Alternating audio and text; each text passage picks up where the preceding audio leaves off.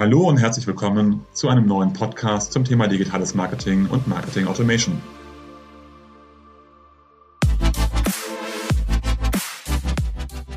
Mein Name ist Jörg Reinhardt, promovierter Physiker, dreifacher Familienvater und Gründer der Syntellic Consulting Group, einer führenden Unternehmensberatung rund um digitales Marketing und digitales Kundenmanagement. Wie immer in unserem Podcast sprechen wir mit verschiedenen Unternehmen, wo diese im Bereich digitales Marketing und Marketing Automation stehen, welche Projekte besonders erfolgreich sind, was dabei zu beachten ist und welche Learnings sie gezogen haben. Herzlich willkommen zu einer neuen Folge zum Thema Mehrgewinn mit Marketing Automation. Heute alles rund um das Thema kundenindividuelle und bedarfsgerechte Ansprache mittels Customer Analytics bei Peter Hahn. Ich darf begrüßen einmal Sven Rieger, Bereichsleiter Controlling und Analysen und Thomas Müller, Leiter Data Mining und Analysen. Könnt ihr euch erstmal ein bisschen selber vorstellen? Ja, hallo, mein Name ist Thomas Müller. Ich verantworte seit äh, jetzt neun Jahren die Abteilung Data Mining und Analysen bei Peter Hahn. Ursprünglich habe ich in der Softwareentwicklung gestartet, ähm, klassisch noch mit COBOL und .NET-Programmierung. Ähm, bin dann äh, vor einigen Jahren Richtung BI gewechselt, hier noch äh, mit sehr starkem Fokus auf die OLAP-Cubes.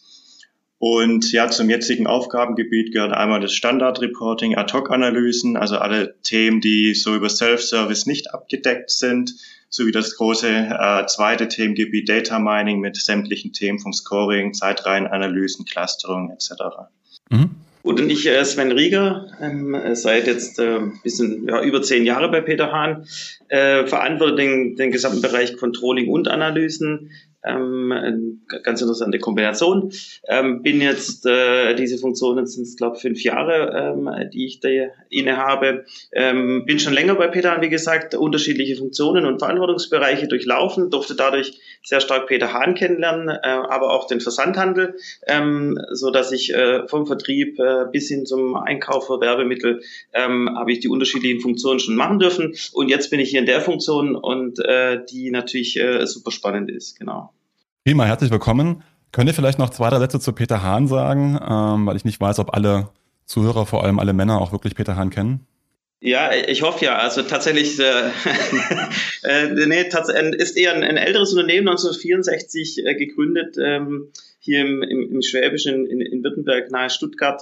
Ähm, es sind jetzt ungefähr so knapp 1000 Mitarbeiter ähm, unterschiedliche Themen. Wir haben den äh, klassischen ähm, Printkatalog noch, wir haben äh, Retail, also den stationären Handel und wir haben natürlich das Online-Geschäft. Ähm, so ein Multichannel sind tatsächlich Zielgruppe, ich würde sagen, die gehobene Dame, ähm, äh, so äh, 45 plus, wobei das ja die Zielgruppe, die, die strategische, würde sagen, wir sind so ähm, 55 plus, also die eher ähm, etwas ähm, ältere Dame. Ähm, ähm, preistechnisch äh, liegen wir eher höher, ähm, äh, sind da sehr hochwertig, ist auch letztendlich der Markenkern bei uns, die Hochwertigkeit.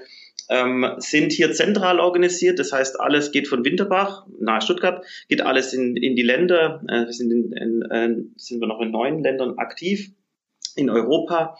Ähm, wie gesagt, Distribution von Winterbach aus und ähm, genau sind, vielleicht das noch zu erwähnen, sind ähm, eine Tochter der Treestyle, ähm, die ist jetzt in München. Unsere Schwester noch neben uns ist die Madeleine Mode, ähnliche Zielgruppe ähm, ähnliches Alter, also auch ähm, das gleiche Geschäftsmodell und äh, jetzt jüngst noch die äh, Customers, ähm, die ähm, sehr viel ähm, in der Analytik, also in der, in der Datenwelt, im Online-Shop ähm, neu gegründet ähm, dann funktioniert. Genau, so sind wir im Markenverbund unterwegs. Ihr seid ja sehr groß, ihr habt über 1000 Mitarbeiter, euch gibt es seit 1964, hast du schon gesagt. Ähm, was macht denn aus eurer Sicht Peter Hahn so erfolgreich? Spannende Frage. Tatsächlich würde ich sagen, ähm, was macht uns immer noch erfolgreich? Also wir sind tatsächlich schon sehr viele Jahre jetzt ähm, sehr erfolgreich unterwegs. Ich glaube persönlich, dass es äh, ganz stark äh, an der äh, Zielgruppe liegt. Also wir haben da eine sehr ähm, sehr gute Zielgruppe. Die ist nicht einfach, also auch nicht einfach zu bedienen. Ähm,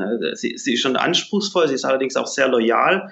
Ähm, und dadurch, dass sie vielleicht auch nicht jedem Trend, sowohl technologisch wie auch in der Mode, äh, voll hinterherrennt, hat man vielleicht so ein bisschen auch die Chance, ähm, äh, Dinge äh, genauer vorzubereiten, genau anzuschauen und dann durchzuführen. Also ich glaube, wir haben dort die Zielgruppe als einen riesen, riesen Benefit, ähm, wo wir uns äh, komplett dran orientieren. Das würde ich als Hauptaugenmerk und das wird schon ein bisschen verändern. Äh, tatsächlich immer mal dranbleiben und, und Wandlungen dann auch mitgehen. Ja. Ja, ich würde noch ergänzen, dass ich hier den Multi-Channel-Ansatz von Peter Hahn auch noch äh, als äh, Thema sehe, das hier uns äh, erfolgreich macht, weil gerade durch unsere Zielgruppe wir hier einfach die, die Kunden ideal abholen auf den Kanal, wie es, wie es der Kunde letztendlich oder die Kundin dann auch ähm, wünscht und äh, ideal für, für die Kundin ist. Ihr habt ja schon gesagt, äh, letztendlich ist die Zielgruppe Best Ager, das heißt Frauen ab 45 plus. Ähm, welche Rolle spielt denn da der Analytics-Bereich ähm, mit rein äh, oder das Thema Digitalisierung generell? Äh, weil das ja die Zielgruppe nicht unbedingt ähm, als Kernthema hat wir setzen die Zielgruppe oder unsere Kundin voll in den Fokus. Und um das tun zu können ähm, und die Relevanz für die Kundin auch zu steigern, muss ich sie natürlich auch extrem gut kennen. Und ähm, genau dieses Wissen über den Kunden aufzubauen, ähm, da setzt bei uns natürlich die Analytik dann drauf. Das heißt, die Customer Insights zu generieren, zu wissen, wie funktioniert denn die Kunde, beziehungsweise was macht sie, was hat sie gern. Ähm, ich glaube, das ist der Punkt, warum ich die Analytik auch also zum einen so spannend finde, aber auch so zukunftsträchtig. Also man analysiert es, man generiert ja letztendlich dann, ähm, dann Wissen und dieses Wissen aus den Daten heraus äh, mit den Fachbereichen zu, zu, zu diskutieren, denen das zu übergeben, dass dann daraus Handlungen entstehen. Das ist so der Strang, den ich finde. Und das heißt, die Basis setzen wir ganz stark. Und als Versandhändler, das ist ein bisschen Segen und Fluch, ähm, haben wir natürlich unglaublich viele Daten. Also wir haben natürlich auch Daten, in, alles im Rahmen der DSGVO, absolut klar. Aber sind wir natürlich, haben wir die Möglichkeit, auch Kunden über den Kunden einiges zu erfahren. Und äh, das ist gar nicht zu verteufeln, aber auch meines Erachtens nach auch die Relevanz für den Kunden deutlich zu erhöhen. Also zum einen für uns aus der wirtschaftlichen Sicht heraus, klar, wir wollen Geld verdienen, wollen das bestmöglich machen. Aber wie schaffe ich, ich, ich kann ja das niemand auftricken. Deshalb die Relevanz für den Kunden zu erhöhen, also tatsächlich unser Angebot noch viel besser auf den Kunden zuzuschneiden, ähm, das richtige Angebot ihm zum richtigen Zeitpunkt zu geben. Und genau da ähm, brauche ich ja letztendlich Daten, da brauche ich Wissen aus den Daten, was dann die Kollegen ähm, vertriebsseitig auch stark oder auch im, auch im Sortiment dann mit diesen Informationen tun. Ähm, das setzt es dann auf, also für mich so praktisch die Grundlage schon, die Basis. Und das wird schon immer mehr, immer mehr Daten. Ähm, ähm, das, glaube ich, ist so die Zukunft. Deshalb halte ich die Analytik dort für schon maßgeblich äh, beteiligt an so ähm, Erfolgsgeschichten, ähm, gerade im Versandhandel. Das äh, ist natürlich nochmal Verstärker. Das stimmt, das ist natürlich auch das, äh, wo die Analytik vor Jahrzehnten, kann man sagen, entstanden ist, letztendlich ähm, im Versandhandel, gerade in der Kataloganalyse und Optimierung. Ähm, Thomas, du hast schon gesagt, ähm, ihr geht ja eigentlich zwei Wege. Auf der einen Seite geht ihr Richtung Multikanal. Ähm, Ihr habt jetzt nicht nur den Katalog, äh, ihr seid online sehr präsent, ihr habt über 21 Filialen in Deutschland und der Schweiz. Ähm, das heißt, ihr wollt den Kunden da abholen, wo er letztendlich ist, oder die Kundin in dem Fall. Und auf der anderen Seite ähm, geht es eben um das Thema der kundenindividuellen Steuerung. Das heißt, äh, wie du, gesagt hast, Sven, letztendlich möglichst viel über den Kunden eigentlich zu wissen. Ähm, und das ist ja auch ein Teil eurer Kernstrategie, die ihr habt, nämlich das Thema kundenindividuelle Steuerung. Könnt ihr so ein bisschen ähm, zu dem Programm erzählen um, und die strategischen Inhalte, wie ihr euch aufgestellt habt, um eben den Kunden in den Mittelpunkt zu stellen, möglichst viel zu erfahren, als aber auch ihn in den verschiedenen Kanälen dann optimal abholen zu können? Vielleicht ein Einsatz noch tatsächlich dieses Thema Multichannel. Aus meiner Sicht daraus ist es ja so, so, ein, das ist ein Schlagwort, aber am Ende ist es eigentlich egal, ähm, über welchen Kanal der Kunde kommt oder über welchen Kanal wir ihn bespielen. Also unsere Zielsetzung ist es tatsächlich prinzipiell diesen Multi-Channel-Gedanken äh, eher zu verlassen. Also wir müssen ja vom Kunden auskommen. Genau daher hat er dann auch die Strategie aufgesetzt. Wir haben eine Strategie entwickelt ähm, über die nächsten Jahre. Ähm, wir haben uns eine Vision gegeben und dann haben wir Handlungsfelder definiert, vier Stück. Und ein Handlungsfeld davon ist tatsächlich den Kunden in den, in den Fokus zu setzen. Und dann muss ich natürlich sagen, wenn ich den Kunden ähm, in den Fokus setze, ist es mir prinzipiell mal egal, ob der über eine Filiale kommt, ob der im, ähm, im Katalog sich etwas raussucht, dann telefonisch bestellt, ob er im Online geht. Ähm, aber, und das muss man sagen, ist ein bisschen auch die Herausforderung, genau das äh, klar zu machen, also wir müssen das Kanaldenken noch viel stärker auflösen und tatsächlich vom Kunden herkommen. Und da sind wir schon ein bisschen das Bindeglied. Und da hat man dieses in der Strategie, dieses KISS, dieses kundenindividuelle Steuerungs- äh, Programm, das Thomas gleich noch kurz vielleicht ein bisschen näher erklären kann, aufgesetzt, um, ähm, um noch viel stärker den Kunden ins Zentrum zu setzen. Also wir versuchen immer stärker vom Kunden her zu denken ähm, und das dann auch strategisch in dem, bei uns ist es strategisch Handlungsfeld Kunden in den Fokus setzen, äh, dort verankert. Und äh, da sitzt dieses, Pro dieses Programm äh, jetzt seit, ich glaube, vier Jahren oder mhm. ja, fast fünf Jahren beschäftigen wir uns da damit fokussiert. Ja. Ganz genau mit, mit dem Programm ähm, KISS haben wir dann entsprechend ähm, ein, ein globales Setup aufgesetzt, äh, pro, pro bereichsübergreifend, ähm, um entsprechend die Kanäle dann auch zu vereinen, eine globale Kontaktstrategie aufzusetzen. Ja, das ist extrem wichtig, wie Sven schon sagte, wir wollen nicht mehr in Kanäle denken, sondern wir wollen wirklich den Kunden in den Fokus setzen, egal jetzt wie er interagiert, ähm, ob er jetzt über Print oder ein, ein Kanal übergreift, also ein Multikanalkunde ist. Äh, das wollen wir mit einfließen lassen und dann entsprechend daraus die relevanten Informationen generieren, ausspielen, kanalunabhängig über präferierte Kanäle, äh, um ihn entsprechend dann optimal äh, zu bedienen und letztendlich für uns natürlich auch Streuverluste zu minimieren. Das ist auch ein ganz wichtiger Punkt, auch gerade in dem Kataloggeschäft sind natürlich erhebliche Kosten, was man hier verursacht und die wollen wir natürlich zielgerichtet einsetzen. Also wir haben natürlich ganz stark diesen, jetzt muss man schon sagen, wir sind auch, ähm, vielleicht auf die erste Frage nochmal auch ein bisschen ähm, zurückzuführen, wir sind natürlich auch unglaublich effizienzgetrieben. Also wir, wir haben uns auch auf, auf die Fahnen wir wollen ein nachhaltiges Wachstum. Also natürlich ähm, kann ich extrem das Thema aufblähen und Nachfrage generieren, die dann irgendwo unten halt äh, nicht unbedingt wirtschaftlich hängen bleibt. Das ist nicht die, die Strategie, die wir dann auch verfolgen in den letzten Jahren, sondern tatsächlich ein nachhaltiges Wachstum. Das heißt, alles, was Thomas gerade auch beschrieben hat, äh, funktioniert immer unter dem Gesichtspunkt des DBs. Also wir müssen immer schauen, haben wir einen, positiven Deckungsbeitrag, wie, wie funktioniert der, wie spielt er sich dann letztendlich aufs Unternehmensergebnis über. Und äh, dieses spannende ähm, Konstrukt, dass wir da einen KISS natürlich haben, das, das ist vielleicht noch zu erwähnen, ganz, ganz stark. Wir haben diesen Projektcharakter dann auch bewusst gewählt. Da haben wir dann auch mit, äh, mit euch zusammen äh, das Projekt auch ganz stark getrieben. Zum einen natürlich das Technische, das dann immer mit, mit reinklingt, aber, und das ist das äh, Interessante, dieses bereichsübergreifend. Also dieses Projekt ist bereichsübergreifend platziert und äh, da fängt natürlich schon auch an, diese Bereichsgrenzen etwas aufzulösen, äh, die früher selig herrschenden Silos äh, dann irgendwann auch ähm, äh, zu sprengen und über diesen Projektcharakter äh, tatsächlich die Verantwortlichkeiten entsprechend zu platzieren. Und da haben wir deutlich mehr äh, Drive dann auch drauf gekriegt und Geschwindigkeit. Und dann das Spannende sind natürlich diese technischen Projekte, die wir reingesetzt haben. Mhm. Wie Thomas schon, schon kurz sagt, wir haben das äh, SAS MO oder wir haben äh, also die äh, Marketing Optimization und wir haben die Automation. So. Genau. Ähm, also da haben wir natürlich die unterschiedlichen ähm, äh, äh Systeme und Technologien noch mit reingeklinkt. Und dann kommt natürlich der Change. Und das ist alles mhm. in dem Projektcharakterprogramm, das sich mit Thomas bündelt. Ja? Also, genau. Und das ist, glaube ich, auch der richtige Ansatz. Also wie gesagt, wir haben hier äh, verschiedene Projekte etabliert äh, bereichsübergreifend, sei es jetzt eine Online-Personalisierung, wo wir wirklich auf dem Online-Shop dann und im Newsletter dann relevante Informationen, äh, datengetrieben erzeugen und dann ausspielen. Ähm, sowohl auch äh, das Ganze dann Richtung Katalog nutzen, mit einer Marketing-Automation die kanalübergreifende ähm, Bearbeitungsstrategie, Kontaktstrategie aufsetzen sei es mit Frequency Capping und was dann alles kommt, um den Kunden je nach seiner Affinität, nach seiner Qualität entsprechend abzuholen. Ähm, dazu gibt's noch ein, ein, weiteres Thema in dem Projekt, das nennt sich Data and Technology. Da hänge ich dann sag mal, aus meiner Abteilungssicht ähm, sehr stark äh, äh, mit im Boot. Äh, hier sind wir quasi die, die Schnittstelle zu den einzelnen Projekten, wo wir dann äh, gesamtheitlich äh, die Daten erzeugen. Wir haben jetzt sozusagen auch, oder wir haben ein Data Mart äh, etabliert im, im Zuge von KISS. Das heißt, wir haben sämtliche Kanäle, äh, Datensilos zusammengefügt, äh, ähm, so die On- und Offline-Welt verheiratet, um den Kunden wirklich gesamtheitlich betrachten zu können und dann auch mit ein paar Technologie quasi die Basis zu schaffen, diese Information äh, äh rauszubekommen in die Kanäle. Ähm, genau, ihr habt die Technologien schon genannt, dass ihr mit SAS Marketing Optimization arbeitet und auch Marketing Automation Lösungen, also Kampagnenmanagement Lösungen im Hause habt. Ähm, die meisten, äh, mit denen ich spreche, sagen immer, Software ist eigentlich egal. Ähm, nachher gibt es das Thema Organisation und den Faktor Mensch mit dabei.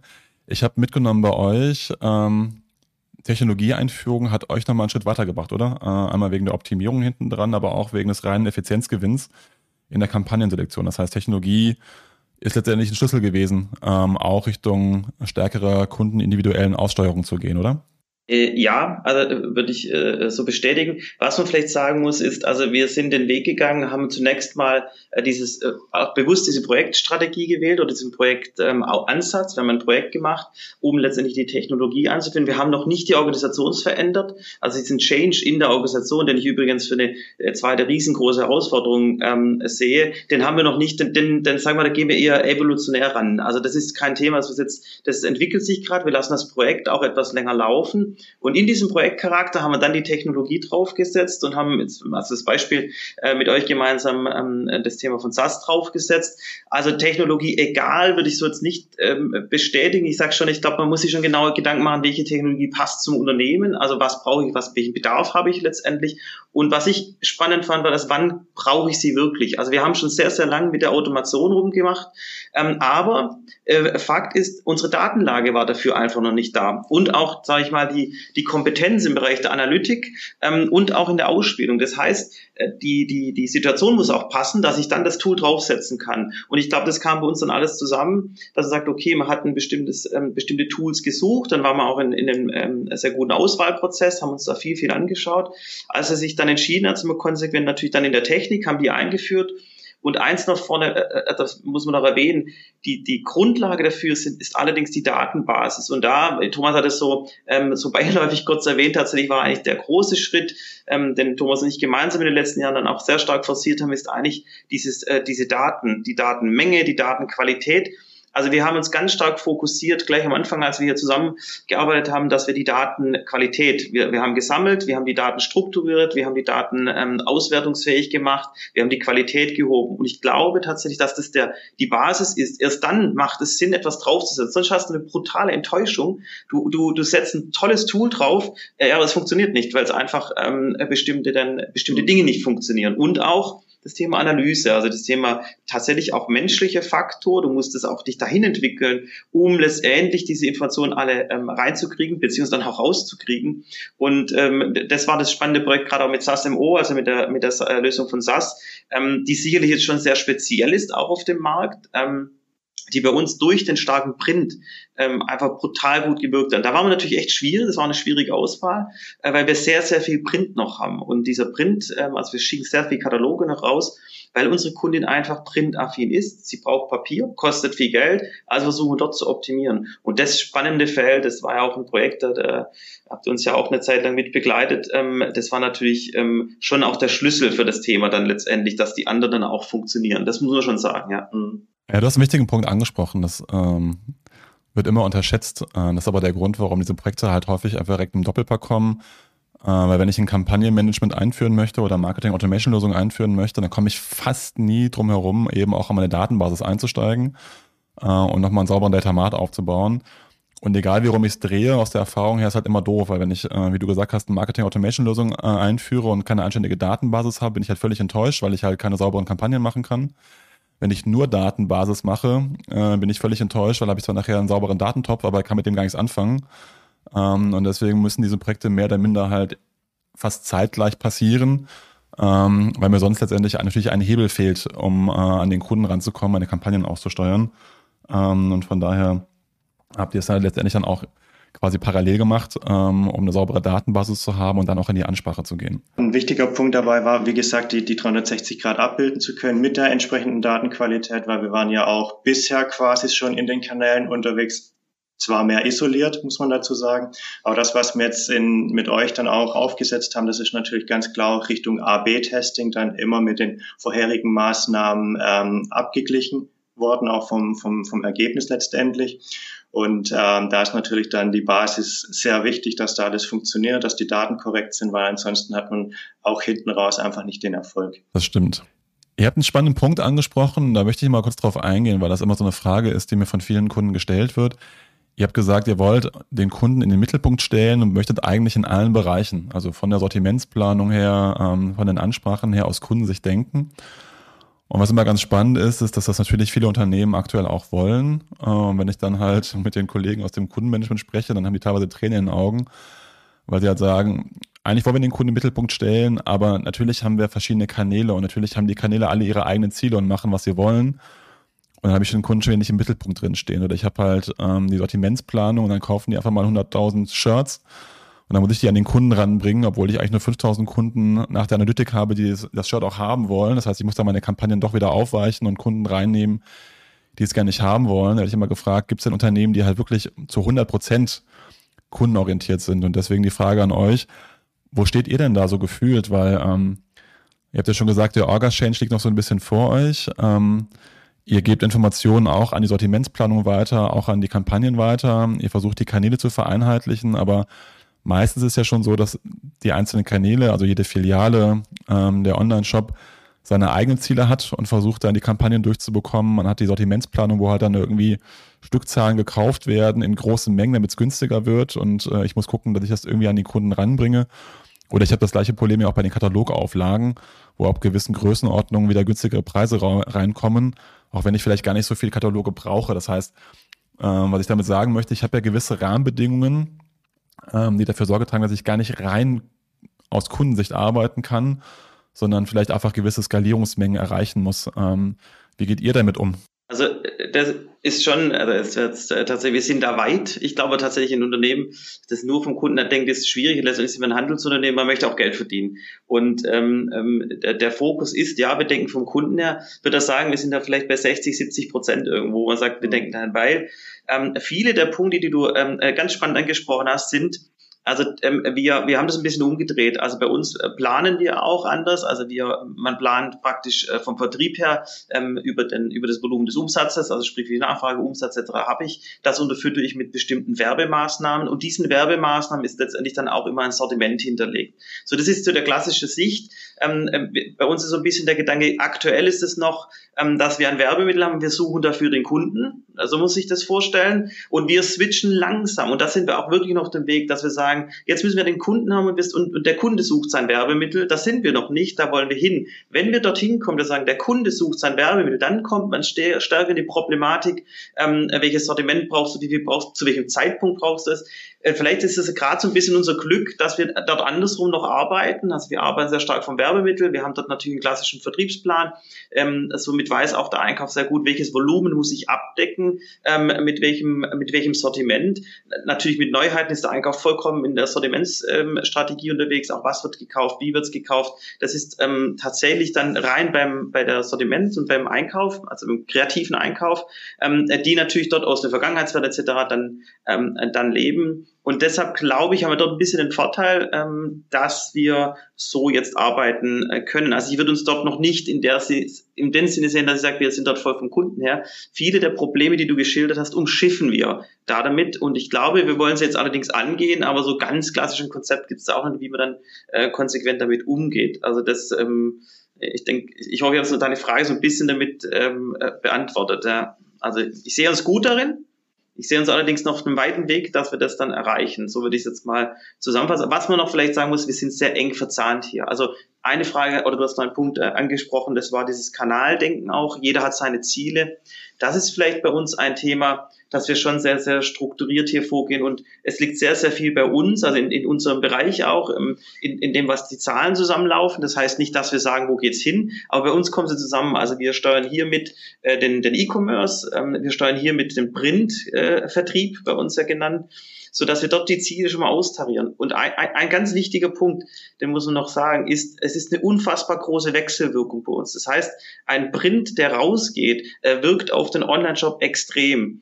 Und das wird auch total unterschätzt. Ähm, man sagt, das ist ja echt altbacken, so ein Katalog. Das ist ja langweilig. Aber ähm, ähm, jüngst jetzt auch mit Tests, die wir haben, der Print geht raus und es ist eine unglaubliche Wirkung auf den Online. Du hast natürlich Bekannter, du bist permanent beim Kunden, du bist präsent bei ihm. Das heißt, ich kann diese Zielsetzung nicht isoliert auf den Print sehen, und wir sind jetzt sogar daran, dass wir sagen, wirtschaftlich betrachten wir, oder ist die Auflage angesprochen, betrachten wir Auflagen immer knallhart, äh, wie lukrativ ist sie und wann muss ich sie schneiden. Also äh, relativ hart nach DB.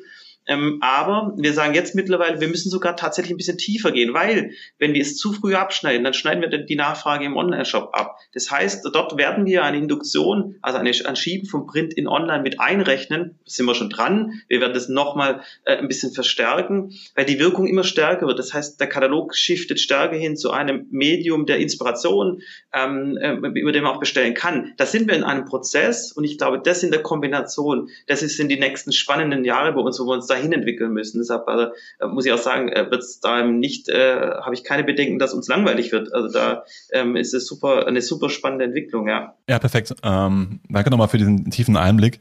Das ist genau das, was ich auch meinte. Äh, letztendlich ist es halt ein Shift und ein gemeinsames Lernen. Ähm, ich habe das häufig, dass die CM-Abteilungen irgendwie unzufrieden sind, äh, wenn man jetzt Richtung ähm, Kundenzentrierung geht und den Kunden im Mittelpunkt stellen möchte, um dann festzustellen, dass es eben genau diese Barrieren gibt äh, des alten Arbeitens. Und das ist etwas, was ich gerne nochmal unseren Zuhörerinnen und Zuhörern mitgeben möchte. Ähm, es gibt halt nie dieses, ich stelle jetzt einmal um und bin 100% kundenzentriert, sondern ich muss mich letztendlich rantasten. Äh, und ich finde, ihr macht das super, äh, genau diese Learnings mitzunehmen, zu diskutieren, äh, Analysen mit reinzugeben äh, und in der Organisation erstmal wirken zu lassen ähm, und sich dann immer weiter Richtung Kunden zu nähern äh, aber eben nicht von 0 auf 1 hochzuschalten ähm, und damit natürlich auch in der Organisation letztendlich Widerstände zu produzieren, sondern das Ganze gemeinsam zu erarbeiten, wie er es schon macht. Ähm, wenn wir so ein bisschen tiefer nochmal einsteigen, ihr habt ja über das KISS-Projekt gesprochen ähm, und wir reden ja heute vor allem über den Bereich Customer Analytics auch nochmal. Was habt ihr in den letzten Jahren im Analytics-Bereich gemacht? Ähm, welche Themen waren es, die sich besonders positiv äh, ausgewirkt haben und euer Geschäft vorangebracht haben? Ja, wie gesagt, also ich denke, ein Meilenstein war hier äh, die Einführung von Data Mark von 360 Grad Kundensicht. Wir waren bisher tatsächlich in, in Silos unterwegs. Das heißt, auf gewisse Daten hatte die Analyseabteilung gar keinen Zugriff drauf. Das war jetzt sehr stark die Online-Datentöpfe, weil die einfach auch nicht äh, in das bisherige Data Warehouse überführt worden sind. Und äh, mit, der, mit der Zusammenführung, die Zurückführung auf den Kunden, das heißt, wir müssen den Kunden entsprechend auch identifizieren, alles DSGVO-konform entsprechend natürlich, äh, und die, die entsprechende Aktivitäten zurückzuführen äh, und dann den Kunden ähm, anzuhängen. Das war, sehe ich hier als, als großen Meilenstein. Mit, mit der neuen Datenbasis haben wir natürlich äh, deutlich mehr Möglichkeiten, auch die, die ganze Interaktion, das heißt über die Customer Journey, äh, zu den Kunden zu betrachten. Das heißt, wir haben eine Customer Journey abgetragen, aber nutzen die, die neuen Daten dann einfach äh, viel intensiver für die, für die Prognoseverfahren. Und ich denke, äh, hier, das war ein großer Schritt, äh, den, den wir hier gemacht haben. Wir haben uns an sich natürlich, es kommt immer mehr intensivere Anforderungen, sei es früher waren es war es eine simple Auszählung von, von irgendwelche Kundenzahlen. Das ist jetzt viel, viel komplexer, viel intensiver. Das heißt, äh, es waren viele Schritte nötig, hier Automatisierung mit einzuführen, dass wir hier einfach die Ressource ähm, behalten, uns hier intensiv mit Daten zu äh, beschäftigen, ohne dass wir jetzt hier geblockt werden durch irgendwelches Tagesgeschäft. Und gab es, äh, wenn ihr sagt, ihr habt jetzt zum ersten Mal die Daten zusammengeführt, ähm, gab es daraus wichtige Ergebnisse ähm, oder Erkenntnisse, die ihr ähm, aus den Analysen ziehen konntet, die euch auch nochmal im Geschäft vorangebracht haben? Definitiv. Also wir haben äh, auf der Datenbasis, das war eins von den ersten Themen, ein, NBO aufgesetzt, äh, wo wir tatsächlich dann äh, über die die gesamte äh, Bestell- und ähm, auch, auch ähm, Klick, äh, über das Klickverhalten von den Kunden, also welche, welche Artikel hat er sich jetzt auf dem Online-Shop angeschaut, wo war da Relevanz da, ähm, das frühzeitig zu erkennen, obwohl es noch gar keine Bestellung gab, dieses Wissen äh, zu nutzen Richtung NBO, also eine Next Best Offer, die wir entsprechend jetzt im E-Mailing nutzen, ähm, auf, auf digital produzierten Printkarten einsetzen äh, bis hin dann zu einer Preislageneinschätzung, die uns dann ermöglicht, war, das war bisher halt, äh, muss man ganz klar sagen, immer relativ isoliert auf, auf ein Bestellverhalten zu sehen. Und jetzt haben wir die Möglichkeit, hier wirklich die, das, die gesamte Interaktion von dem Kunden mit uns mit ein äh, zu, äh, zu bringen in die Daten und äh, entsprechend äh, zu bewerten und zu nutzen. Also was, was da auch nochmal äh, brutal ähm, äh, spannend und interessant war, war tatsächlich auch, dass wir diese ähm, diese Schnelligkeit im E-Commerce und ich glaube, das ist auch der grundsätzliche, ähm, das, das, Spannende, was Thomas und mich dann auch in den letzten Jahren total begeistert hat. Wir haben uns da sehr stark auch analytisch geöffnet Richtung E-Commerce. Wir waren ganz, ganz klassisch, ist natürlich die Analytik, du sagtest das vorher, vom Katalog gekommen und wir haben die Katalog, wir haben den Kunden daher analysiert. Da sind die Zeiträume deutlich länger. Also ich, ich habe da auch weniger Möglichkeiten, äh, sehr ähm, kurzfristige Erfolge zu sehen und Veränderungen. Also ich muss dann einen Test aufsetzen, der dauert lang, ist das gar nicht, das ist alles tipptopp, aber das dauert viel länger und du bist in, in einem anderen Zyklus unterwegs. Und das Spannende war, wir haben dann das Thema E-Commerce viel stärker in die Analyse mit reinlaufen lassen und sind dadurch auch schneller geworden und haben natürlich auch schnellere Erkenntnisse gekriegt. Und zunächst in zwei Strängen gelaufen und dann haben wir es jetzt zusammengeführt. Das heißt, in der Analyse sitzt natürlich jetzt dieses Wissen aus dem Print und ähm, was auch eine gewisse Komplexität hat. Man unterschätzt es oft in Kombination mit diesem schnelllebigen Online-Shop. Und das fand ich super spannend, wie Thomas gerade sagte, dann Wissen aus dem aus der äh, digitalen Welt auch in das Print zu überführen, in der Form, wie kann ich es nutzen wie kann ich es nutzbar machen. Er sagt zum, zum Beispiel so ein Kärtchen, das, das klingt so banal, aber das Richtige zu treffen, äh, Preislagen, dann, also kann man auch Gedanken machen, Preislagen, Kataloge zu gestalten, etc. pp. Und da sind wir gerade dran. Also ich will sagen, das war nur der, weil du sagst, das Learnings, dieses Thema verknüpfen, auch diese Schnelllebigkeit mit dem Print, der etwas, ähm, etwas langsamer, also halt länger dauert, weil einfach der Prozess an sich schon deutlich ähm, ähm, länger dauert. Und das fand ich super, super spannend noch. Das ist ein richtig gutes Learning bei uns gewesen.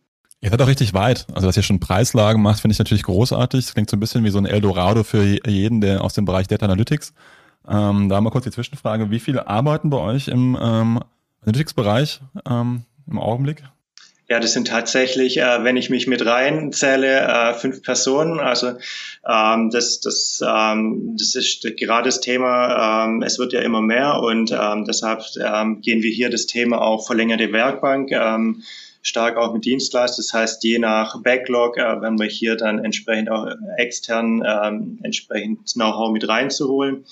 Ähm, aber das ist natürlich ein Thema äh, mit fünf Personen. Ähm, die, die Anforderungen werden immer mehr. Und ähm, das ist jetzt äh, der wichtige Part, auch uns entsprechend aufzusetzen, sei es jetzt einmal ähm, systemseitig, ähm, dass, dass wir hier die Prozesse, wie gesagt, automatisieren, was ein ganz wichtiger Part ist äh, und zum anderen, wie wir uns dann äh, in, in Zukunft hier weiter aufstellen. Heißt aber auch, ihr werdet wahrscheinlich erweitern, das heißt, ähm, für diejenigen, die Spaß Analytics haben, bewerben bei euch macht schon Sinn, oder? Ja, ja, äh, äh, tatsächlich. Also ich, ich glaube, es ist eher das wachsende Feld. Also ähm, äh, das macht durchaus Sinn, natürlich bei uns dreimal. Äh, das ist äh, gar keine Frage, weil am Ende wirkt man dort so als, äh, also muss man vielleicht auch noch sagen, tatsächlich, wenn man in die Richtung denkt, ähm, wir, wir haben so ein bisschen das Image tatsächlich äh, so angestaubt und Peter Hahn ist so eine alte, es liegt immer bei meiner Oma auf dem, als der Katalog liegt bei meiner Oma auf dem, auf dem Tisch und so, boah, was ist das? Wenn man das mal beiseite streicht, ist das eigentlich egal. Ähm, übrigens ist es nicht so, weil auch, ähm, also auch meine Frau ähm, schaut Pedalenkataloge, trägt Pedalenmode. Also das ist nicht so, ähm, die übrigens nicht in die Zielgruppe zwingend fällt. Aber ähm, das, das ist einfach der Punkt. Dieses Image wirkt natürlich auch generell und das ist aber egal. Wir haben eins, wir haben einen riesen Schatz an Daten und wie du es vorhin sagtest, also da geht einem wirklich das Herz auf. Du hast unfassbar viele Daten, du hast unglaublich viele Möglichkeiten, äh, nur das Preislagenthema zum Beispiel zu, äh, zu analysieren ähm, oder auch Konzepte Konzepte zu erarbeiten, die dann wirken, ähm, das ist für jeden, der da Lust hat dran, ist das natürlich schon mhm. hier ähm, eher eine, eine Goldgrube. Ähm, und was man ganz stark hat, ist natürlich die Entwicklungspotenziale hier noch, ähm, weil wir, wir sind super, wirklich gut unterwegs, aber wir wissen, wir haben noch einen ganz weiten Weg und der ist super spannend, der auf uns zukommt. Also das ist nichts, nichts vorgefertigt und und wir, wir bewegen uns ein bisschen flexibler. Wir gucken, wo wir dann hinkommen. Also ja, äh, definitiv äh, macht Sinn und ähm, sicherlich ein, ein spannendes Feld bei uns. Ähm, ihr seid echt gut aufgestellt, wie ihr, wie ihr schon gesagt habt. Ähm, die, ihr habt ja auch schon mal so einen kleinen Einblick gegeben und ja eben auch nochmal gesagt, ähm, dass Technologien bei euch der Treiber gewesen sind. Könnt ihr hier vielleicht nochmal einen Eindruck geben, ähm, welche Technologien ihr genau nutzt, ähm, in, in welchem Zusammenhang und wie die Entwicklung auch äh, innerhalb der Technologien in den letzten Jahren bei euch gewesen ist und was sie euch dann auch jeweils gebracht haben? Datamat wurde ja bereits mehrfach angesprochen. Wie gesagt, das ist hier die, die Datengrundlage. Das Ganze nutzen, bauen wir auf dem SQL-Server auf. Ähm, die, die verschiedenen Datensilos werden äh, angeschlossen mit verschiedenen äh, Systematiken dann auf den Kunden zurückgeführt. Dann technologisch, was dann äh, darauf angedockt sind, das ist einmal SaaS Marketing Optimization für die ganze Optimierung von Print und Newsletter. Das heißt, wir ähm, optimieren hier über einen Zeitraum. Der Zeitraum ist bei uns immer ein halbes Jahr. Die entsprechende Anstoßkette ähm, anhand den Kundenaffinitäten, ähm, den Erwartungswerten, das ist auch ein analytischer Part, der in, im Zuge von der Einführung von SASMO dann einen, einen großen Teil eingenommen hat, dass wir aus unserem bisherigen Scoring, das wir bereits für die Kataloge genutzt haben, einen tatsächlichen ähm, letztendlich Ergebnis DB-Wert ableiten können. Also äh, lohnt es sich tatsächlich den Kunden dann diesen Katalog in Verbindung mit den Werbekosten zuzuschicken oder nicht. Das war hier ein ganz wichtiger Part in den MO-Projekt, das wir mit euch eingeführt haben. Ähm, Genau, das war dann Print- und Newsletter-seitig. Also auch hier wird dann abgewogen, gibt es einen, einen, Katalog oder doch eher Newsletter. Ähm, dann haben wir hier eine Online-Personalisierung, wo wir stark dann die Inhalte ähm, individualisieren, die relevanten Inhalte in, die, in den Newsletter und in den Online-Shop ähm, nutzen. Äh, auf dem Online-Shop wirkt bei uns ähm, ein System äh, von Rotoscope. Ähm, das ist auch eine ganz interessante Sache. Ähm, da können wir die Listsortierung individualisieren, je nach Kunde. Das heißt, da werden sowohl Situationsdaten benutzt, also wie viel Uhr ist das, in welchem Bundesland sitzt der Kunde und entsprechend darüber individualisiert die Liste. Aber auch haben wir die Möglichkeit, hier das Wissen aus unserem Data Mart mit reinzunehmen und dann verschiedene Affinitäten direkt zu berücksichtigen. Ähm, und äh, letztendlich mit der Marketing-Automation, hier nehmen wir das Produkt von Dymetrics, Dynacampaign. Ähm, auch hier habt ihr uns ja auch mit begleitet äh, in der Einführung von, von der Marketing-Automation, auch Richtung dann Integration in die Organisation. Also die, das ist ja nicht nur die Einführung von einem System, sondern man muss ganz stark natürlich auch auf die Prozesse schauen. Wir müssen die, äh, wie sieht die Planung dazu aus? Welche äh, Schritte sind wann notwendig? Wann müssen die tatsächlich dann die Daten äh, zu welchem Stand vorhanden sein? Die ganzen Informationen fügen wir dann jetzt in die Marketing-Automation mit ein und äh, sind dann hier kampagnenorientiert, Trigger-Mail-orientiert jetzt unterwegs, sei es jetzt Richtung Online wie auch Richtung äh, Print im Digitaldruck. Ähm, spannend, viele, viele verschiedene Lösungen, die ihr in den letzten Jahren eingeführt habt, ähm, die auch erfreulicherweise ähm, sehr produktiv im Einsatz sind. Ich zähle ja immer ganz gerne von einem Kunden, der hatte sich sieben Marketing-Automation-Lösungen gekauft und im Keller liegen gehabt und gar nicht genutzt. Und ähm, ihr macht das ja sehr, sehr gut, kauft die Lösung und führt sie dann auch wirklich auch gewinnbringend ein was ja ein wichtiger Punkt ist. Was sind denn die Themen, die ihr äh, aktuell auf der Roadmap habt, mit denen ihr euch beschäftigt ähm, und wo ihr euch weiter voranbringen wollt? Also ähm, das ist ganz klar das Thema Marketing-Automation, das wir jetzt äh, letztes Jahr eingeführt haben, Ende letztes Jahres, weiter voranzubringen, heißt neue äh, Kampagnen aufzusetzen, auch mal ganz neu denken, was für Möglichkeiten uns Richtung Personalisierung bietet. Ähm, Genau. Und ähm, hier dann entsprechend in der Marketing-Automation auch das Thema äh, globale Kontaktstrategie abzudecken. Also das ist für mich jetzt aus, aus meiner Sicht hier auf einer Programmleitung von, von KISS äh, der, der wichtige große neue Schritt dann ähm, mit der Integration jetzt auch von, vom Newsletter in der Marketing-Automation, dass wir, wenn wir jetzt die Kanäle Print und Newsletter dann in dem Konstrukt mit drin haben, dass wir die auch übergreifend steuern. Heißt, dass wir alles über ein Regelwerk in zusammen in Kontext setzen und dann entsprechend hier auch äh, die ideale Strategie ausarbeiten. Und ich denke, das ist nochmal ein großer Hebel, äh, der uns äh, eine Marketing-Automation da Möglichkeiten mitbringt. Vielleicht, vielleicht auch nochmal erwähnt, also zu sagen, okay, wir haben jetzt ein gewisses Setup dann aufgestellt und äh, tatsächlich ist es bei uns ein Punkt, wir, wir bringen das rein und dann äh, werden wir auch gemessen. Wir müssen natürlich dann die Business Cases auch erfüllen, das heißt, man muss es nachhalten und das, äh, wir teilen es gerade so ein bisschen auf in, in, eine, in eine Innovation und in eine Monetarisierung. Also gerade schon ganz stark der Punkt. Wir haben jetzt ein Projekt, ähm, wie, wie Thomas jetzt sagte, wir haben die Automation und jetzt geht es darum, dieses dann auch zu, zu monetarisieren. Man hat da Cases drin, man hat mit bestimmt mit ein paar wenigen begonnen, man wird die weiter ausbauen. Man wird allerdings auch das spannende Feld zusammen für Print und Online, was äh, Thomas schon sagte. Also da haben wir natürlich jetzt eher so operative Themen, die jetzt anstehen ähm, und parallel dazu ähm, ist man natürlich dann auch schon, was könnte das nächste sein? Was ist der nächste große Schritt? Ähm, wo gehen wir technisch dann hin oder wie entwickelt sich das? Und äh, da ist sicherlich in der Analyse auch immer noch der Punkt, ähm, wo, wo was uns gerade treibt, ist auch der Punkt, diese Mustererkennungen, also noch viel stärker. Also wir kommen ja immer stark von dem Ansatz, ich habe eine Fragestellung und die versuche ich dann zu klären. Ähm, und wir wollen eigentlich dahin gehen, noch stärker parallel, das soll das nicht ersetzen, aber auch sagen, ich habe Muster, ich habe Daten, bitte zeig mir Muster, die du daraus erkennst, also wirklich ein Data Mining dann zu betreiben, um daraus dann Fragestellungen abzuleiten, die ich dann wiederum beantworten kann und eventuell Learnings nehmen. Also das ist so der Punkt, äh, wo wir jetzt noch ganz am Anfang diese Gedanken uns machen, wie gehen wir da hin, ähm, um, um noch mehr aus unseren Daten, aus unseren Strukturen kennenzulernen und dann vielleicht die nächsten technischen Schritte und äh, kann man ja auch nicht alle verraten, aber äh, das eine oder andere dann noch, äh, dann noch äh, mit draufzusetzen. Ich kann nur so sagen, wir haben, äh, da gibt's viele Ideen und ähm, es ist so ein bisschen da so ein richtiges Erwachen jetzt, ja, und deshalb ist es ein, ein super spannendes äh, Themenfeld und ein Themenblock. Also äh, langweilig wird es uns nicht und wir haben viele Ideen. Der eine Punkt ist, jetzt müssen wir auch Geld verdienen mit den Themen, die wir machen. Ähm, deshalb sind wir dann auch da. Das ist der eine Part. Und der andere Part ist, äh, wie gehen wir weiter vor? Und da finden wir dann schon kreative äh, Möglichkeiten, was uns da so einfällt. Ja.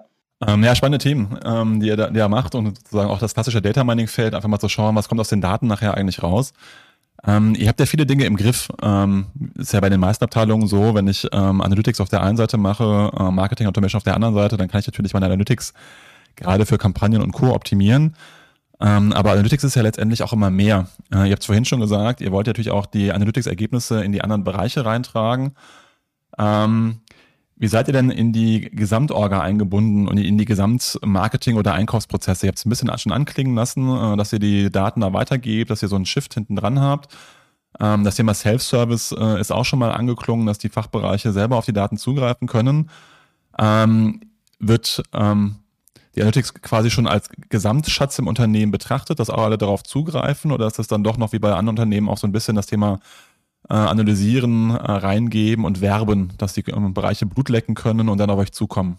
Äh, das ist ein äh, äh, tolles Beispiel. Tatsächlich ist es schon so, ähm, am Anfang waren wir sehr stark getrieben dahingehend, man hat halt eine Analyse gemacht und die wurde dann, also wir wurden angefragt, dann hat man Analyse gemacht und die weitergeben. Und dann, also vor ein paar Jahren haben wir da ein bisschen Werbung gemacht intern und gesagt, ja, wir können eigentlich mehr, guckt mal. Das hat sich dann wirklich über die Jahre schon entwickelt. Ähm, ich persönlich, wenn man so die Organisation sieht, wir sind sehr, sehr eng in den Bereichen, sagen wir, zusammen und, und es, sowohl räumlich, aber auch ähm, von den Menschen her, von den Führungspersonen. Also wir lösen wirklich dieses Silo-Denken ganz, ganz äh, stark auf ich würde mal sagen, der Schwerpunkt noch ist äh, bei uns ganz stark auf den Vertrieb. Also wir sind schon eher Richtung ähm, Data-Driven Marketing äh, fokussiert unterwegs. Wir, wir bedienen auch oder unterstützen natürlich auch den, den Einkauf oder das Sortiment ähm, äh, noch mit, mit Know-how. Da würde ich sagen, sind wir nicht ganz so, so stark, ähm, ähm, noch nicht so stark fokussiert darauf. Wir sind ganz stark auf dem Kunden unterwegs, in unserer Abteilung jetzt hier. Und dort muss ich sagen, warum es so funktioniert, hast du gesagt, es ist tatsächlich dieses, dieser Austausch. Also bei uns laufen die Zahlen, das ist vielleicht auch die Funktion Funktion des Controllings noch mit dazu. Also die liegt auch in meinem Verantwortungsbereich, so dass wir hier natürlich die Kombination haben, ähm, äh, diese Controlling-Funktion sowohl des E-Commerces äh, wie auch für den Vertrieb, für den klassischen, ähm, laufen hier zusammen. Wir steuern die ähm, gemeinsam, gucken uns die Zahlen an und es ist ja sehr oft, und das äh, hört sich an wie Klischee, ist da wirklich, ist sehr oft eine, eine, eine sehr, also eine sehr konstruktive Diskussion, die wir auch haben. Also hier öffnet sich auch jeder. Also man hört die Dinge vom anderen an. Das finde ich ganz wichtig. Ähm, also dass man einfach die Ideen, wenn, wenn wir eine haben, dann ist der Vertrieb jetzt nicht so, dass er sagt, das interessiert uns nicht. Man hört sich da an, man tauscht sich aus ähm, und, und wir sind dafür nicht so, dass man immer nur auf die Zahlen guckt. Wir meine ich jetzt seitens Controlling. Und dazu kommt die Analytik noch. Also ich denke, diese enge Verzahnung und dieses sukzessive Auflösen dieser ganz, ganz klassischen ähm, äh, Verantwortungsbereiche, sagen, das ist mein Tanzbereich, bitte, da darfst du nicht rein. Ähm, ich glaube, das lösen wir. Wir haben jetzt auch so, so Marketingboards eingeführt mit unserer Geschäftsführung, wo, wo tatsächlich dann auch die Vertriebseinheiten, also ähm, die Verantwortlichen mit zusammenkommen und sich einfach mal austauschen auch. Also was steht gerade an, wie sieht's aus, ähm, welche Tests sind aufgesetzt und das ist zum Beispiel auch so Tests, AB-Tests, was Thomas da sprach, das funktioniert immer nur ähm, im Einklang mit E-Commerce und Vertrieb. Da gibt's dann, das setzt man sich zusammen, setzt die Tests auf, diskutiert die, man bespricht auch immer die Ergebnisse gemeinsam. Und wir, wir sind sehr, sehr offen in der Kommunikation und sagen, wir legen eigentlich alles immer offen und geht dann in die Diskussion. Ich glaube, das ist schon ein ganz, ganz wichtiger Punkt. Also auch dort ähm, das hört sich jetzt so toll an, wir sind auf einem Prozess. Das ist schon ein Weg, den wir gehen, aber den gehen wir sehr konsequent. Und am Ende hat es damit zu tun, dass wir uns sehr gut hier natürlich auch untereinander ähm, äh, verstehen und austauschen. Das hat natürlich, am Ende ist auch viel mit Menschen und wir, wir haben ein, ein sehr gutes Team da zusammen. Das macht natürlich auch tierisch Spaß. Äh, das mhm. muss man schon dazu sagen noch, ja. Deshalb funktioniert es auch so gut. Äh, ist das nur ein Kulturthema? Ich ähm, habe ja mit der Telekom auch einen ähm, Podcast aufgenommen und ähm, die haben den Analytics-Bereich äh, mit 30, 40 Leuten, aber in, Summe 1200, ähm, die auf diese Daten zugreifen wollen und auch Analysen machen. Ähm, und die haben dann in Teams und Tribes äh, und Co. organisiert, um das, hinzubekommen und diesen Austausch zu machen. Jetzt habt ihr gesagt, ihr habt schon ein extra Board eingeführt, um auch solche Ergebnisse zu teilen. Ähm, gibt es noch andere Dinge, die ihr gemacht habt, um das datengetriebene Arbeiten im gesamten Unternehmen ähm, nach vorne zu bringen oder auch um die, um die Koll Kollaboration zwischen den einzelnen Bereichen zu fördern? Oder ist das etwas, wo ihr sagt, das liegt eigentlich an eurer DNA und das entwickelt sich mehr oder weniger von selber? Also ich, ich glaube, in der DNA prinzipiell liegt es nicht. Es ist, vielleicht sind im Versandhandel tatsächlich sehr viele Menschen, die datengetrieben erstmal denken. Also so im, im Vertrieb, es ist so, also da bist du sehr nah an einem, an einer datengetriebenen Thematik dran. Das ist vielleicht schon ein gewisser Vorteil.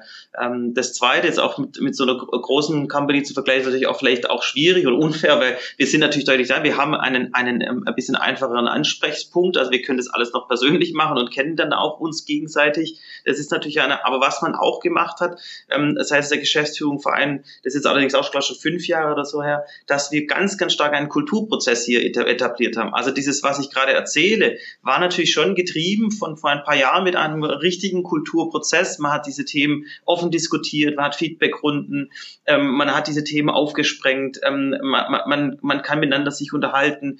Das klingt alles so einfach, ist das aber und das war ein Prozess, den wir über viele Jahre jetzt begleiten und den fordern wir und auch die Mitarbeiter alle ein. Das ist der, der ganz wichtige Punkt. Und der letzte ist, dass wir natürlich auch dann Werbung machen. Also es ist schon so ein bisschen, äh, ich sage es mal zu Thomas, wir müssen dann halt uns auch verkaufen. Also ähm, wenn jemand fragt, dann muss es auch relativ schnell kriegen, ähm, ähm, erklärend. Also nicht nur eine, eine, eine Excel-Tabelle hinknallen, sondern da muss es dann erklärt werden drauf. Da musst du relativ schnell einen Einblick haben, äh, Zeitersparnis. Und ich glaube, das ist der Punkt, dass man sich selber von der Analytik heraus auch weiterentwickelt und äh, einfach die Möglichkeiten aufzeigt. Das ein bisschen aber auch lauter macht, dass man das wahrnimmt.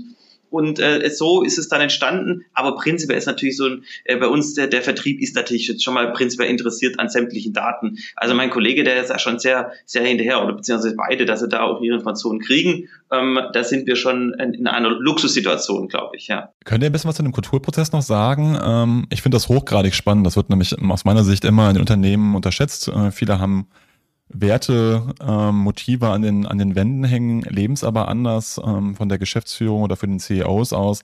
Gibt es dann für die einzelnen Bereiche teilweise konträre Ziele? Das heißt, der Online-Bereich hat natürlich ganz andere Ziele als der Filialbereich. Man hat dann teilweise konkurrierende Ziele hinten dran.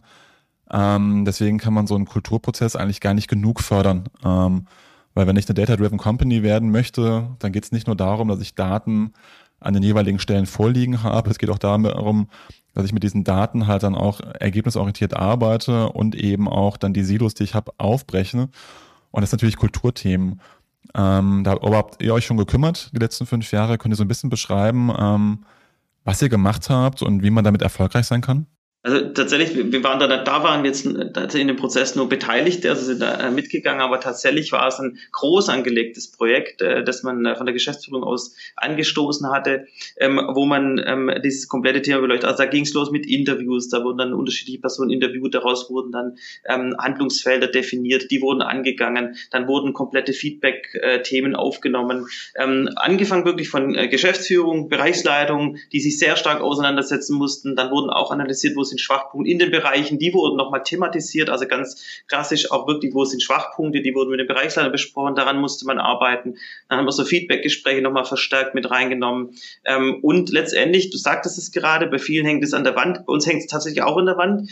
Ähm, wir haben uns das äh, tatsächlich auch fest, fest äh, vorgenommen, neben unseren Markenwerten, die wir auch etabliert haben, ähm, ähm äh, haben wir auch diese kulturellen Werte. Und letztendlich ist es ja so, das kann man alles machen, aber am wichtigsten ist dann, wie die Menschen annehmen und das leben. Und das hat bei uns funktioniert. Und das muss man schon sagen, weil die Geschäftsführung das von oben runter auch vorlebt und das auch mitmacht. Also muss man sagen, die haben eine sehr trans. Ein Punkt war zum Beispiel Kommunikation, also auch von der Geschäftsführung herunter und der Bereichsleitung. Bei uns ist es als Beispiel so, dass ähm, die, die jede Geschäft, die Geschäftsführung im Wechsel ähm, schreibt jeden Monat schreibt einer einen, einen Bericht zur Lage des Geschäfts. Äh, wie sieht es aus? Was beschäftigt uns gerade? Wie, wie, wie funktioniert was? Sehr transparent an, ans Haus alle, also an, an jeden Mitarbeiter wird auch ausgehängt, dass jeder das hat. Und dazu ähm, auch die Bereichsleiter jeden Monat wird eine Bereichsleiter-Mail geschrieben, wo jeder Bereich seine aktuellen Themen dann äh, mit aufschreibt und sagt, okay, was ist denn gerade bei uns los? Wie sieht das aus? Also du hast eine so ein bisschen die globalere Geschäftsführungsinformation, die, ähm, die diese globalen Themen aufgreifen und den Mitarbeitern näher bringen Wirklich regelmäßig. Wir reden über jeden Monat. Und äh, wir haben eine ähm, Bereichsleiterwelt, wo du dann in deinem Bereich nochmal, sodass wir eine sehr, sehr starke Transparenz geschaffen haben. Und das führt natürlich dazu, dass die Kommunikation auch offener wird. Dazu haben wir witzigerweise auch das, das Thema Du eingeführt bei uns. Ähm, jetzt äh, vor kurzer Zeit, ich hatte nicht gedacht, dass es so einfach geht und so gut. Und auch das muss ich sagen, hätte ich nie gedacht hat einen extremen Effekt. Also das hat überhaupt nichts damit zu tun, dass du Respekt verlierst, sondern ähm, du redest ein bisschen freier. Und wie wir jetzt auch, also man hat einfach ein bisschen einen ungezwungenen Umgang, das ist auch ein Part, ähm, aber war letztendlich jedem freigestellt, also jeder Mitarbeiter durfte es ähm, entscheiden, die Bereichsleiter sollten es tun, äh, die Mitarbeiter durften es entscheiden, ob sie es wollen oder nicht und das hat super gut funktioniert und das führt auch nochmal dazu. Dann haben sie sowas wie Betriebsfeste hier nochmal, wo man halt, also es ist wirklich so ein generelles kulturelles Thema, ähm, was man da verstärkt hat. Aber es war ein, ein ganz strukturiert durchgeführt mit Unterstützung von einer Beratungsunternehmen, ein, ein Kulturprozess, äh, der glaube auch der ging, glaube fast ein Jahr oder dreiviertel Jahr lang ähm, äh, konsequent mit ganz, ganz vielen Themen. Kann ich nur empfehlen, war, war ein super Thema. Ja. Aber danach geht's weiter, das hat auch jeder gesagt. Äh, das hört nicht auf, jetzt müsste es leben. Ja, und es hat funktioniert bei uns, ja. Aber wie du gesagt hast, das wird von oben herunter gelebt und es ist tatsächlich auch so, dass wir dann hier auf äh, unserer Ebene Abteilungsleiter und noch darunter dann letztendlich uns äh, äh, übergreifend in der kompletten Firma austauschen. Also wir haben hier verschiedene Formate, jetzt natürlich durch die aktuelle Situation dann auch sehr digital getrieben das Ganze. Das heißt, jede Abteilung, jede Person kann hier mit dem Thema äh, quasi äh, reinkommen in, in den Austausch, das Thema vorstellen, so dass man hier einfach das sehr transparent weiterlebt. Und das war auch, ich denke ich, ein Erfolg von dem Programm KISS, weil wir hier auch sehr transparent von Beginn aus informiert haben, dass jeder weiß, warum wir das machen, was es bringt, äh, wie es funktioniert. Und somit haben wir hier die Akzeptanz auch äh, geschaffen, dass, dass wir hier dann ähm, bereichsübergreifend das Ganze äh, so in dem Maße etablieren konnten, wie es jetzt und dass es jetzt auch funktioniert, wie, wie es tatsächlich funktioniert.